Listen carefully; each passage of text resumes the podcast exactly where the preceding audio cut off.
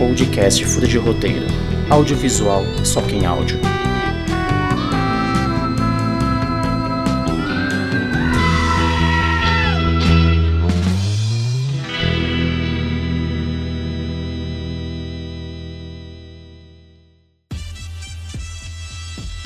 Bom dia, boa tarde, boa noite, Brooklyn. Eu sou o Yuri Codonho, roteirista. Está começando mais um Furo de Roteiro. E hoje aqui do meu lado, não vou errar meu nome dessa vez, tem o Yuri Cavicchioli aqui comigo. Olá, pessoal. E eu estou precisando de iogurte, porque Terry precisa de iogurte. Eu vi que você leu essa informação. Você, conseguiu, você não conseguiu decorar isso? não, eu, eu foi decorado sim, ué. Só que foi naquele nervosismo de decorar alguma coisa. É que ele ficou procurando a marca do, do iogurte. Por isso. Qual, de qual país que é o iogurte? Sim. E você, Gabriel? Seja muito bem-vindo. E você tem um iogurte favorito? Olha, eu não tenho um iogurte favorito, mas iogurte favorito é o, é o nome do seu take de sexo. Videotake de sexo. tá top 6 tape.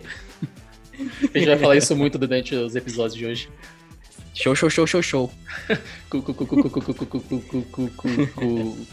E lembrando, ouvinte, como você já viu no nosso título, vamos falar da série Brooklyn Nine-Nine, que nesse exato momento está terminando a sua última temporada, que é a décima, confere? Oitava. Oitava? Oitava, oitava temporada. Oitava, muito obrigado. E aqui no Brasil, que nós temos disponível, disponível aí para o grande público, é o que chegou agora, que é a sétima temporada. Então teremos spoilers da primeira até a sétima temporada, mas é uma sitcom. Vocês não precisam se. Se você não assistiu a série ainda, não vai atrapalhar o seu, a sua experiência assistindo ela depois de ouvir esse episódio. Gabriel, fale pra gente, fale pro público uh, as nossas redes sociais. As nossas redes sociais são.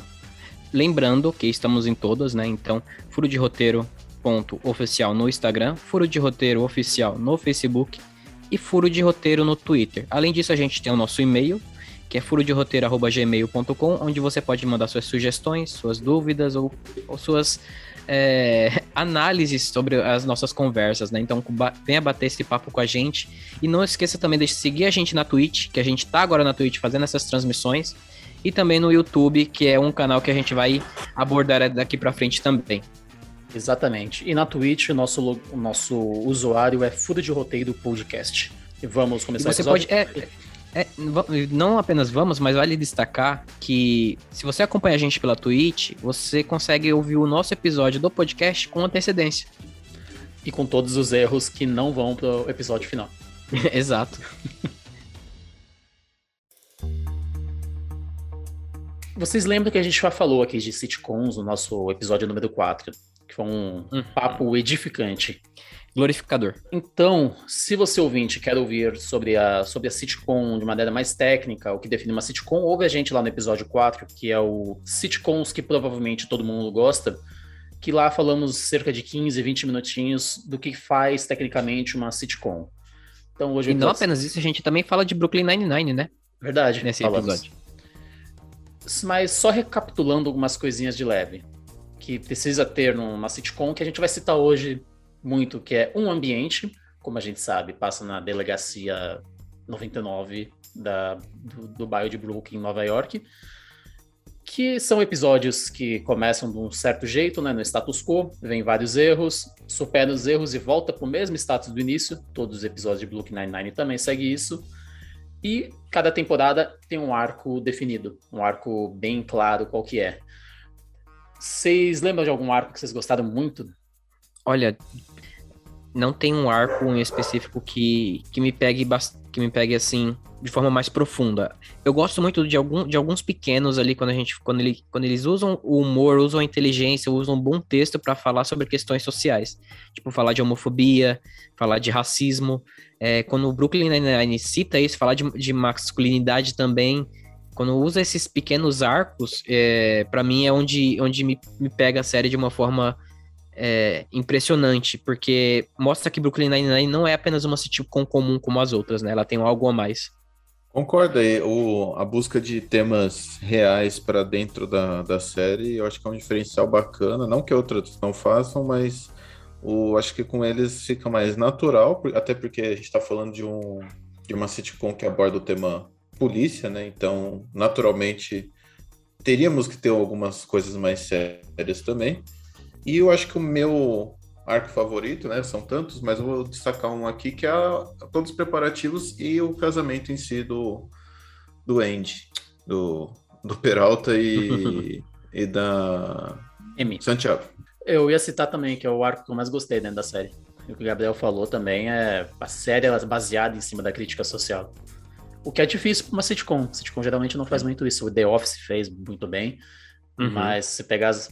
Não, talvez eu esteja falando merda, né? Porque tem a. Todo mundo odeia o Chris, tem um maluco do pedaço que é cheio de uma coisa. Talvez essas sitcoms assim mais brancas, digamos, não façam tanto isso. Sim, porque eles têm um certo medo, né, com o próprio público de perder público, digamos assim. Pode Mas ser. o Brooklyn Nine-Nine, o Brooklyn Nine-Nine consegue ter muitos brancos, muitos negros e muitas mulheres. Então e acaba latinos. e latinos também. Então uhum. acaba trazendo tudo isso, né? É, basicamente. E, então, a... e, ele brinca com o estereótipo também, né? Brinca Sim. e troca o estereótipo. Por exemplo, você vê que o cara que o personagem mais mais mais sentimental da série é um policial, que é o Boyle. É, a personagem mais forte, mais durona é a, a, a Tenente Dias. Então você tem essas brincadeiras também, e, e, como a gente tava falando, como a gente começou a falar, né? Tipo, quando você pega esses arcos e mostra o desenvolvimento dos personagens. Brooklyn Nine-Nine faz isso do começo ao fim, né? Pra quem terminou a sétima temporada agora, você vê uma evolução contínua dos personagens até agora. É aquele negócio de sitcom, né? Personagens totalmente planos, que eles vão começar a temporada de um jeito, eles vão terminar a última temporada igualzinho. E trabalha em cima desse estereótipo de maneira crítica em cima desse, desse, desses personagens que não mudam. Dando um exemplo também, o cara mais gigantão, montanha, o cara que não gosta de violência. Sim. Que é o Terry Crews.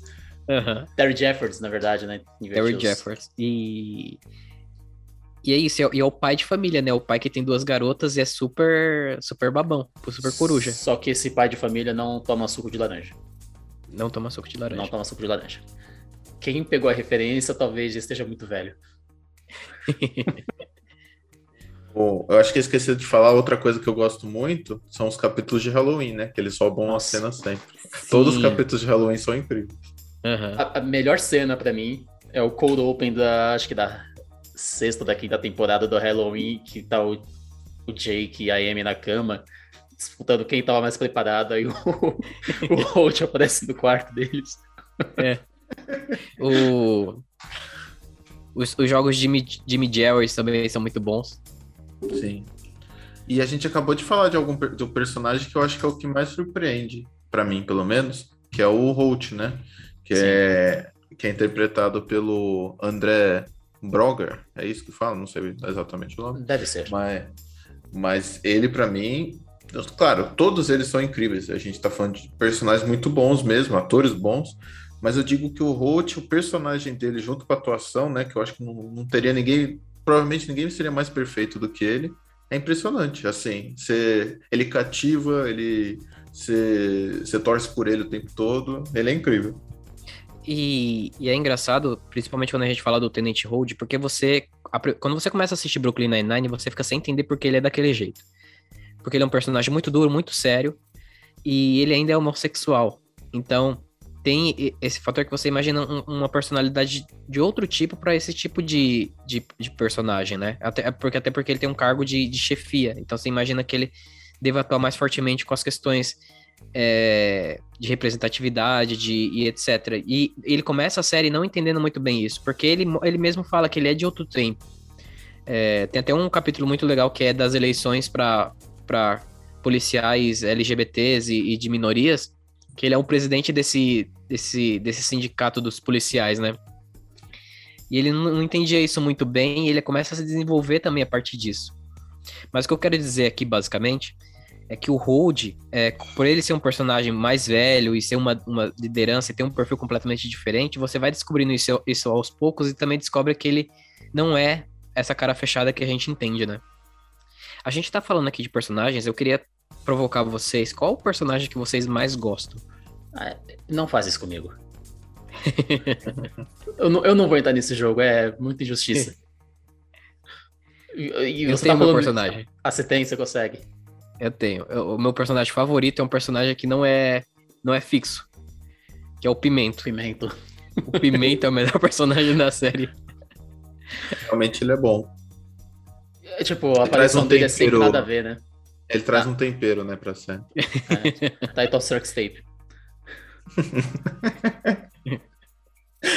Eu acho que o meu, o meu favorito, acho que é o Rote, não, não fujo não. Eu, eu realmente acho o Rote acima da média. Eu não consigo um favorito, mas eu vou destacar a Amy porque eu consigo prever a piada de todo mundo, menos as que vêm dela.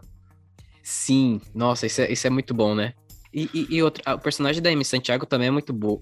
É muito difícil falar de um personagem ruim de, da série Brooklyn Nine-Nine, como um todo, né? Não tem. Não tem personagem Você pegar ruim. o Hitchcock e o Scully também, como agregam bem a, a trama.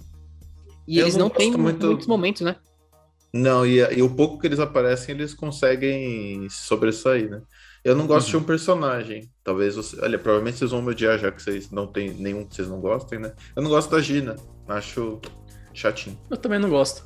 Mas o. É? Mas eu, assim, ó, entendo a participação dela e eu não gosto porque eu acho que ela não acrescenta pra história, quase. Isso. É, acho que realmente, para mim, ela saiu, não fez diferença nenhuma. Eu, eu acho que pra uma série que tenta manter o pé no chão, você tem uma pessoa, um personagem qualquer que consegue fazer de tudo, quebra um pouquinho essa expectativa que a gente espera ter, mas não quebra de uma maneira tão legal. Porque se ela fizesse as coisas que ela faz em um episódio ou outro, seria da hora, mas é todo episódio ela fazer alguma coisa muito surpreendente. Sim.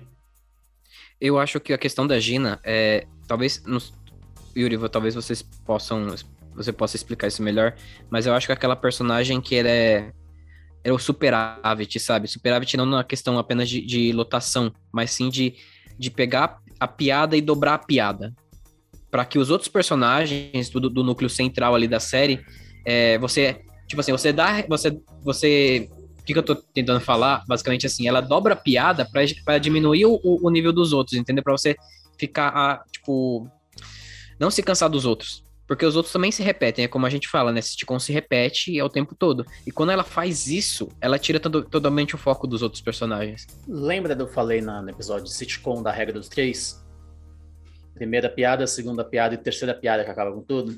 Ela é a pessoa uhum. dessa terceira piada. Ela foi durante as, as, seis temporadas que ela esteve com o elenco principal. Acho que são cinco, né? Cinco? Cinco. Cinco, cinco, cinco temporadas. É verdade, cinco, aí no sexto ela é recorrente, na é, sétima ela não tá, e que eu saiba ela vai ser recorrente também, a participação especial na oitava. O... É, pelo que eu tava vendo, é, é que a última transmissão aconteceu nesse final de semana, né? No último episódio.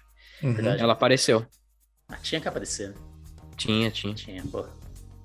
O... Aproveitando que a gente tá falando dela, a atriz Chelsea Perrett, talvez seja isso. Peretti. É, é a, que faz a Gina. Ela o, a, os, os, diretores eles, eles fizeram o personagem pensando na atriz, porque é, é a personalidade dela. Então, uhum. talvez tenha justamente o apelo que a gente está falando aqui, né?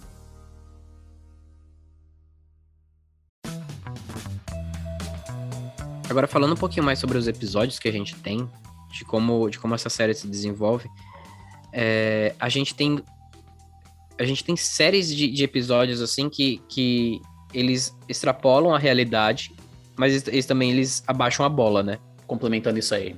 Cada arco de Brooklyn Nine-Nine, cada arco de temporada tem tipo uns dois, três episódios no início que faz a história, uns dois, três no final que também faz. Que são episódios assim que exageram na história, mas eles mantêm o pé no chão. E aí no meio tem muito disso que você falou. É uns episódios muito absurdos das coisas que acontecem. Aí depois no outro vai um episódio muito pé no chão. Tipo, os roubos de Halloween são uns absurdos por si só. Sim os Halloween Heist. E depois é um episódio onde o grande problema é porque a Rosa tá no tiroteio. E é um Sim. problema muito real, que eles estão preocupados com os amigos. Esse jogadinho é interessante mesmo. E é, engra... e é engraçado que, assim, se você for pensar, um é muito real e o outro é muito irreal, porque isso acontece com um policial. Você está no meio de tiroteio. Agora, fazer um, um, uma competição para pegar um, roubar um troféu dentro da delegacia, isso jamais né, aconteceria, não é possível. Que a gente saiba. é, sim. Acho que na, na DP da Moca não acontece isso. Eu espero que não, né? Porque, é. tá, enfim. Eu falei mais cedo sobre o três elementos que estão em todas as sitcoms e que tá nessa aqui também. Sim, o ambiente assim, é muito fácil falar da delegacia de polícia. E isso é o, é que leva toda a série para frente, né? Tipo, o que, que é o dia a dia de uma delegacia de polícia e de seus profissionais. E isso acaba levando muito pelo que o Gabriel falou, das críticas sociais que existem, que existem, que a série é montada em cima disso aí. Vocês acham que funcionam perfeitamente? Eu acho que sim. Eu acho que a série consegue abordar isso de uma forma muito leve, muito, muito certeira.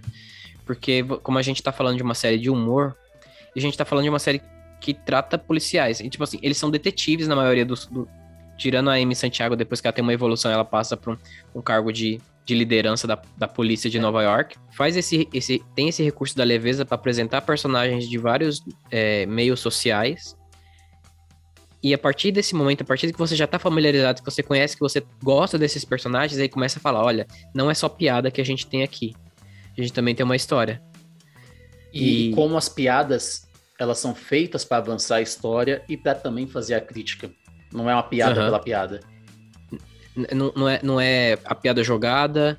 É, e também essas histórias para fazer a crítica também não são, não são jogadas. Só tô citando, por exemplo, que é um, um capítulo que mais mais pega assim para mim um pouquinho, é, mais me chamou a atenção, mais marcou, que é o capítulo que o Tenente Jefferson, né, que é o personagem Terry Crews, é abordado pela polícia na, na frente da casa dele, para pegar um bonequinho da, da, filha dele que caiu do carro. E como ele faz com que os outros personagens que não são negros aprender sobre o racismo que ainda tá, tá presente, principalmente na cultura americana, né? Então, tipo, tudo aquilo ali passa por uma evolução de todos esses personagens. E isso você tem em diversos outros momentos da série. E sabe que outro personagem tem um personagem. Tem um personagem, tem um personagem. Que outro personagem hum. tem um episódio muito parecido com esse? A Amy. Quando, tipo, ela tá sempre do lado do Jake e perguntam para ele é. sobre alguma coisa Sim. de polícia. Ele, e ele vestido com uma pessoa como civil e ela vestida de polícia. Uhum. a piada, não só sendo piada aí. Uhum. Nesse que o Gabriel citou, até complementando, esse capítulo é tão incrível que num primeiro momento o Holt fala que ele não tinha nenhuma segurança, né? Porque ele era, o, ele era um policial negro e gay, né? A, nos anos 80, né? 80 ou 70? Não lembro com... 70. Não 70. E, e, ele fala que ele simplesmente ficou quieto, ele sofreu vários racismos, uhum. só que ele ficou quieto para conseguir subir e ter, né, e conseguir passar por isso, vamos dizer por passar totalmente não, mas conseguir pelo menos estar tá numa zona um pouco mais de conforto do que já foi. E uma coisa interessante, que o Terry, ele não quer, né? Ele não quer passar pano, ele quer, ele quer bater de frente. E o Holt uhum. é contra. E todo episódio mostra que no final ele fala: "Você tem razão. Eu tô aqui agora, até deu uma arrepiada agora. É, eu tô aqui agora para para te dar o eu, é meu dever agora que eu consegui chegar nessa posição te dar o te respaldo, dar né? Te dar o respaldo para você fazer isso. E, ele, e eles vão eles vão para cima assim. Eu acho que eles não conseguem, né? Eles, eles provam que o sistema é uma merda, mesmo e, assim. E ele é mas... reprovado no teste de sargento ali. Sim. Exato. Mas ao mesmo tempo, fala, pô, tem que, tem que ir pra cima, né? Isso é, isso é um puta no episódio. Esse eu acho que é, é incrível esse episódio mesmo. Sabe uma outra piada sobre racismo também que eles fazem? É quando a Dina ganha. Ela ganha o Halloween Heist ou é o outro, outro jogo, não lembra? Ela ganha o Halloween. Ela ganha o Halloween, que é tipo a melhor detetive do mundo, e ela ganha e pede para mudar pra melhor pessoa do mundo, algo assim. Que ela pede pra mudar o título do, do prêmio. Uhum. Ah, então, sim, por causa do. Sim, ela começa a falar, vocês não sabem qual é o preconceito que sobra isso aqui, talvez seja pior do que as questões raciais. Aí, tipo, corta pro, pro Sim, Holt, é pro bom. Terry que faz não, e ela, é, eu exagerei, sabe? Mano, a piada de maneira de dois segundos Sim. E, e de maneira suave criticando o racismo. Sim. Uhum. E criticando as pessoas que se acham que, acham que o racismo é, é, é, comparar o racismo com qualquer outro problema, é a mesma coisa. Sim. E Total. eu não sei se vocês perceberam, a gente, fala, a gente tá brincando falando sobre essas questões sociais, mas eu queria aproveitar para entrar em outro assunto, que é como a série funciona em, em pequenos núcleos é, pequenos núcleos de dois personagens, três personagens, e os episódios vão correndo assim. Você tem muita a dinâmica do Jake Peralta com o Boyle, que são, são muito opostos, e o, o, o Boyle é muito. Sou muito seu melhor amigo, e você nem é tão, tão melhor amigo meu. Mas ela sempre funciona dessas, dessas formas, né? Então, a gente estava falando aqui sobre como eles, eles abordam questões sociais. Tem também quando, quando as mulheres são as protagonistas da história quando elas acontecem tudo isso, sabe? Essa semana Sim. eu tava vendo o um episódio que a eles fazem uma brincadeira quando a a sargente, a, a Dias, ela fica com as duas mãos engessadas. E ela precisa sair do é quarto. e ela precisa sair do quarto. E a Amy, que é uma personagem que é completamente. Uma personagem feminina completamente diferente dela, tenta ensinar uma lição de moral que ela precisa de ajuda, que ela não pode ser uma mulher tem que caminhar com as outras. E no final ela tem a reviravolta que ela. ela tipo, a, a, o, a, o, ideal das duas ali, ela, elas chegam a um consenso sobre. sobre, sobre essa.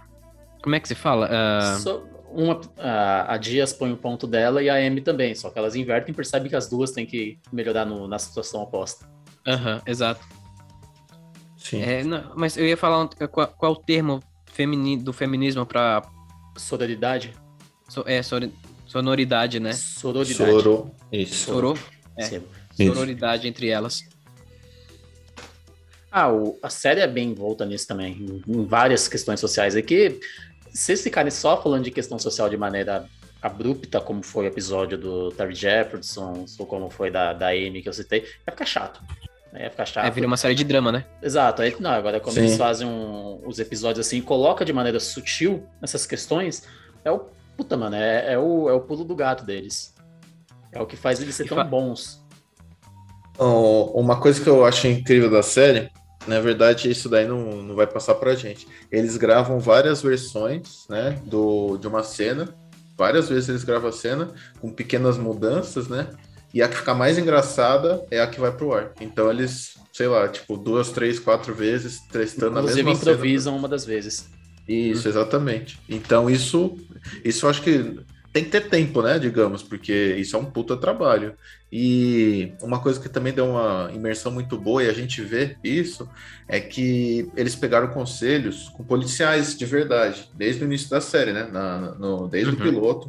E, e eles foram treinados para abordagem, para atirar. Então, tudo ali é quase real, né? Vamos dizer assim, né? Lógico que tem dublê, blá blá, mas assim, é o mais próximo de, de uma realidade. É o trabalho de um ator feito de uma imersão grande mesmo. Tudo bem que os braços do Terry Crews são mais poderosos que uma arma, né? Sim. Os policiais talvez... foram treinados é. para atuar com o Terry Crews. É, talvez ele seja. Eles, eles façam o trabalho do dublê dele mesmo, né? Provavelmente. Uhum. Ah, uma coisa que eu queria tocar aqui com vocês é sobre essa questão do humor. Como cada personagem tem o seu típico de humor. É... Eu lembro que uma das primeiras. Quando eu comecei a assistir Brooklyn Nine-Nine, uma das primeiras. Umas primeiras não, né? Uma das cenas que me pegou e que me fez dar muita risada foi quando o, o Jeffords, é, o personagem do Terry Crews, tá malhando e ele dorme enquanto malha. Isso é muito bom. Isso é muito bom. E, e, e, também tem as questões do Boyle dele ser, tipo, um, um coxinha. Um coxinha não no sentido de ser um policial coxinha, mas tipo, de ser todo certinho. Salame. Ser... É o Salamaço. Caxias, né? Caxias. Ah, é, o é, Caxias. É, que a gente tentou, tentei trazer a gíria um pouco mais pros anos 2020. Caxias, o cara, ele voltou pra época do, do Holt. Sim. E, e ele, ele entende a, sex, a, a, sensualidade dele, ele tá todo momento, tipo, olha como eu sou sexy. Esse, esse tipo de humor é muito bom. E como cada personagem tem essa, essa, essa diferenciação. E, isso é motivo, né? O, o diretor, quando ele foi. O próprio piloto e todos os, e muitos os personagens foram desenvolvidos com características dos atores. Então, o Terry Crews, obviamente, ele chama. Ele também é o, é o Terry Jeffers, né? E a gente, eu falei brincando na abertura do programa de dele gostar de iogurte, mas o, person, o, o ator ama iogurte também. Então isso foi trazido para a série. Então alguma, algumas coisas são foram trazidas para manter é, algum tipo de identidade entre personagem e ator. Falando em personagem e ator, eu não sei como o Andy Sandberg, que é o que faz o Jake Peralta, consegue falar as coisas que ele fala sorrindo o tempo todo. E, tipo, ele tá sempre com aquele sorriso na cara e ele tá falando as coisas mais absurdas e a expressão dele não muda. Toda vez que acontece uma... isso, ele me derruba. Eu tenho uma dificuldade muito grande de ver ele agora em qualquer outra coisa e não ver, o... e não ver ele como. É. Ah, não tem. Tem como. Peralta. Como Peralta. É Porque impossível. pra mim sempre vai fazer show, show, show, show, show, show, show e vai ficar com um sorriso na cara. Ele fala show e... em português? Em, no, é, eu, eu, assisto dublado. Eu não sei se vocês assistem, se vocês já viram dublado, mas a dublagem não. é sensacional. É boa? A, a, dublagem é. Daqui deixar. Eu sempre sou um, um fã da, de dublagem, mas a dublagem Sim. de Brooklyn Nine-Nine é um nível assim. é, de refinamento, de técnica, de, de qualidade e de também de. Como é que se fala? É, de adequação ao nosso, ao nosso, ao nosso país, que é, que é sensacional. Por outro lado, tem uma crítica a isso, que o, a, o nome no Brasil é Lei e Desordem. Eles já traduziram isso daí. É que a gente Sim. continua com Brooklyn Nine-Nine, mas Lei e Desordem é de fuder. Puta, é, é um trocadilho é... bom. É um trocadilho bom por causa do Law and Order que tem aqui. Mas ainda assim é de fuder. Não, parece coisa dos anos 70 que o pessoal fazia essas coisas. Vamos fazer o mais engraçado possível. Esse aqui, isso aqui tá não bom. tem graça. Sim. Não, mas legal mas que eu... a, a, dublagem é boa. Isso é bacana. Mas se eu não me engano, é, Lei e Desordem é, é, é tagli tagline do, da chamada. É Brooklyn Nine-Nine, Lei e Desordem. É, é as coisas que eles fazem, né?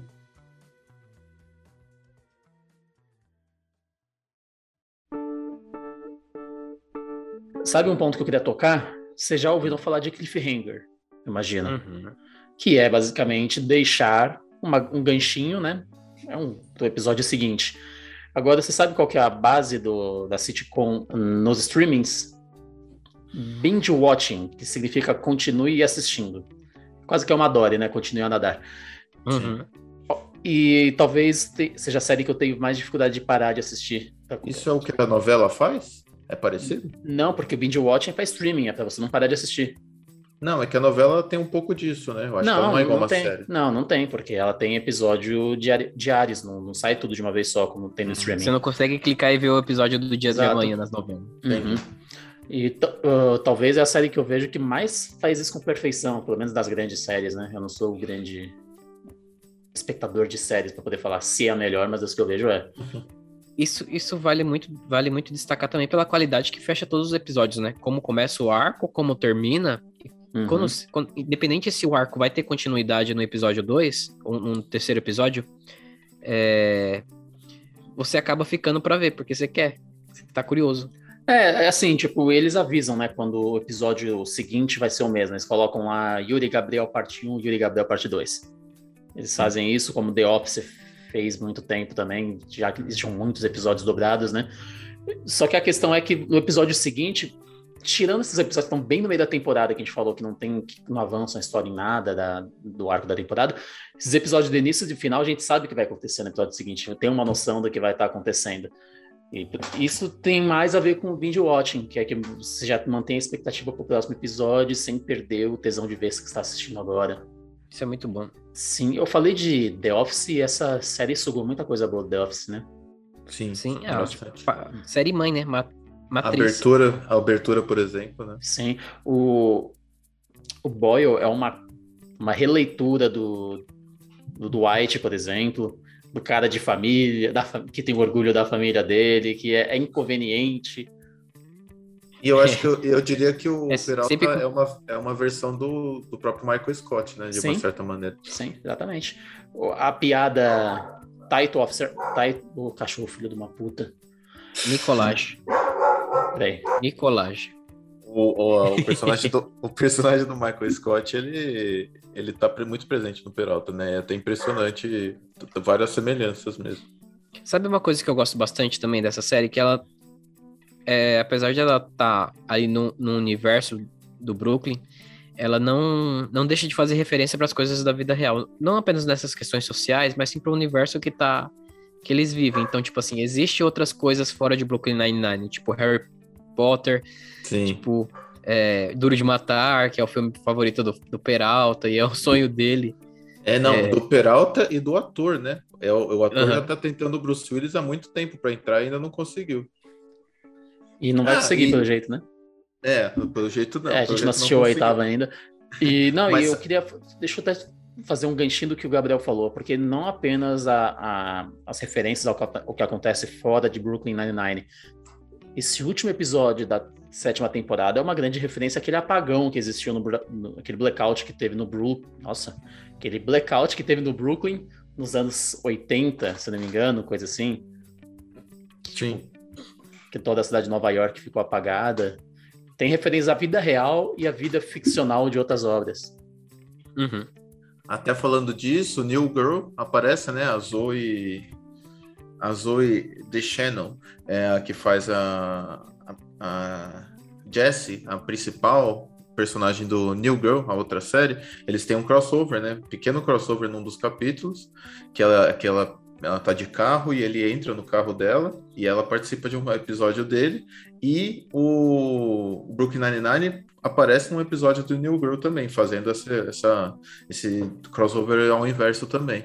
Então, mais uma, mais uma das coisas aí que existe até séries dentro do, do universo do Brooklyn Nine-Nine.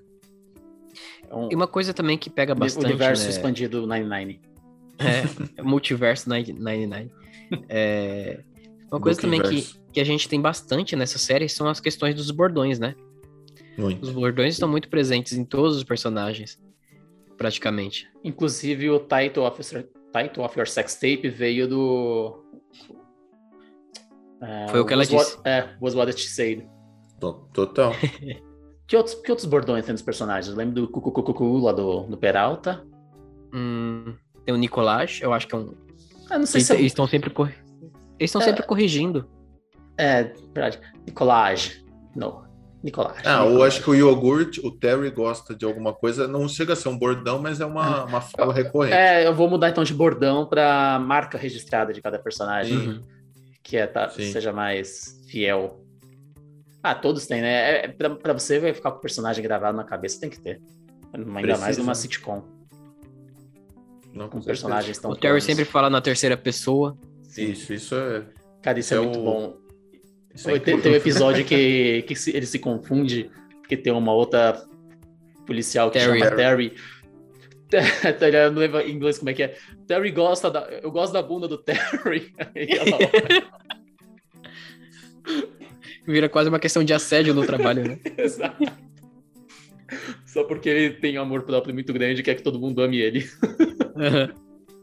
Uhum. Uma coisa engraçada é o que o Joe Micknon, o nosso querido Scully, ele é cantor também, né? Ele, canta, ele fez aula de canto quando era criança. E ele usa, então é ele mesmo cantando na série. Então toda vez que ele canta é incrível, né? Porque é uma, uma baita. É uma baita voz, né? É, nossa, é um tenor incrível lá, né? o Hitchcock e o Scully é, são dois personagens que eu fico me perguntando se como é que essas duas pessoas ainda estão trabalhando. Então, eles são uma referência que a gente tá falando do The Office muito ao Kevin, provavelmente. Tem muito do Kevin ali também. Cara, eu acho que é uma referência da vida real. Uhum. Tem também. muita gente é mais competente fazendo no lugar onde não deveria, cercado de gente competente que leva eles pra frente. Inclusive tem um episódio do passado deles que é fenomenal. Sim. Esse é um dos melhores episódios da série. Tem a participação do ator que faz o. Faz vários filmes, né? Ele tá na, em Titãs, ele tá em fra... um filme Fratura da Netflix. Ele faz bastante filme também. Bom, eu acho que não tem muito o que falar de, de Brooklyn Nine-Nine, senão a gente vai falar da série toda aqui, de momentos bons e e é isso aí, a gente só queria dar uma pincelada sobre a série que está chegando no seu final, nos Estados Unidos já encerrou. A gente espera muito que chegue no Brasil para todo mundo, porque estou muito ansioso para ver. Eu acho que todo mundo também está muito ansioso para ver como vai terminar essa série. Eita, e... seu freestyle agora, hein, Yuri? Coloca um Eminem aí. nem eu sabia que eu conseguia fazer falar tão rápido assim. e é isso aí, gente. Vocês têm alguma coisa para acrescentar nesse episódio? Algo que, tipo, seja muito acima da curiosidade muito grande, alguma coisa assim? Não? Também não, acho que não. Ah, só que a, a sétima temporada já está disponível na Netflix. É, foi disponibilizada recentemente e quem puder assistir, quem tiver procurando uma série gostosa de maratonar e dar uma boas risadas de forma leve também, com, com algumas coisinhas, é, é sempre bom pegar. Tem as sete temporadas disponíveis para você na, na, Netflix. NBC, eu não sei se o público brasileiro tem acesso fácil a esse canal, mas tá lá na Netflix, sete episódios, como a gente falou. Tudo que a gente falou aqui não vai atrapalhar nem um pouco a sua experiência ainda, se você não assistiu. Então vale a pena. Yuri, muito obrigado por estar aqui hoje. Gabriel também, muito obrigado. Eu voltei. Ah, deixa eu fazer minha defesa aqui, porque para quem ouviu o último episódio, eles ficaram me zoando porque eu sou mochila de criança do maligno. Título da sua sextape. Título da minha sextape. eu acabei com sua defesa. Sim. Fui refutado. É isso mesmo, e, e eu não pensei em nenhuma despedida legal para substituir o tchau tchau. Então, Tchau. é, vai ser tchau. Nicolás. Nicolás. Nicolás. Falou.